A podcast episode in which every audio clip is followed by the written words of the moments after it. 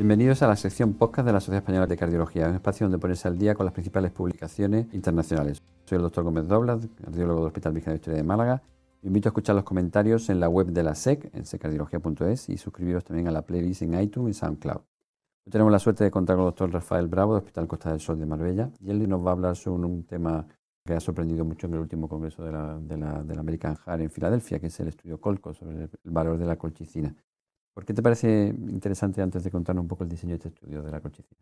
Muy buena, Juanjo. Pues yo creo que vuelve a sacar otra vez el papel de la inflamación, la importancia de la inflamación en pacientes con aterosclerosis y síndrome coronario agudo, que ya sacó hace un par de años el Cantos y lo, lo retoma ahora con, con, una molécula que lo utilizamos para, otra, para otras patologías, que no era la, los pacientes isquémicos. Y cuéntanos un poco cómo ha sido el diseño y los resultados de este estudio que se ha presentado recientemente. El diseño eran pacientes que habían tenido un infarto de miocardio menos de 30 días y lo aleatorizaban a colchicina 0,5 miligramos eh, o, placebo. Y el endpoint primario era el tiempo hasta el compuesto de eh, muerte cardiovascular, parada cardíaca, infarto, ictus o una hospitalización por angina que requiriera revascularización. ¿Y cuáles fueron los resultados principales?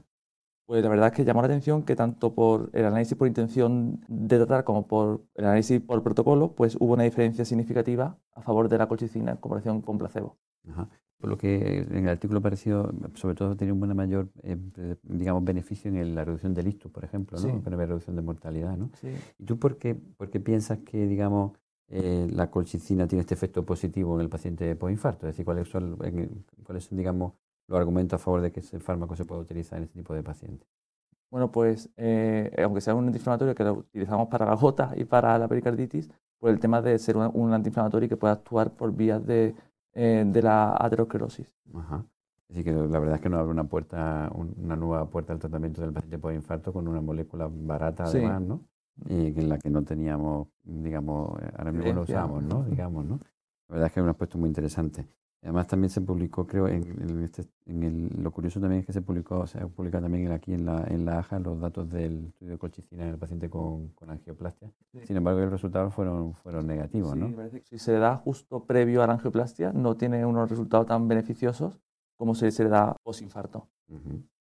¿Y tú crees que esto va a cambiar de alguna manera la práctica clínica? Es decir, ¿tú crees que se va a incorporar a nuestra, eh, digamos, eh, práctica habitual el uso de la colchicina del paciente por infarto? Porque la verdad es que esa es la pregunta. esa es la pregunta clave, ¿no? Si vamos a empezar a tratar, además de la doble antiregación, con colchicina. Pues la verdad es que no lo sé, no te sé contestar. Sí que habrá que esperar también a los resultados de Colcot en, en diabéticos, que serán pacientes de más riesgo, y a lo mejor en esos pacientes si tienen más beneficio, se puede implementar el tratamiento en ellos. Habrá que esperar un poco.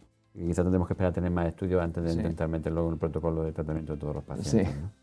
Pues muchísimas gracias. Hemos conversado con el doctor Rafael Bravo, cardiólogo del Hospital Costa del Sol. Muchas gracias por tus comentarios. Os recuerdo que podéis escuchar todos los podcasts de la SE en iTunes, en SoundCloud y en la página web de secardiología.es. Como siempre, recordamos que el link al artículo de este paper lo podéis encontrar en, la, en los links que tendréis en la descripción de cada podcast. Muchísimas gracias.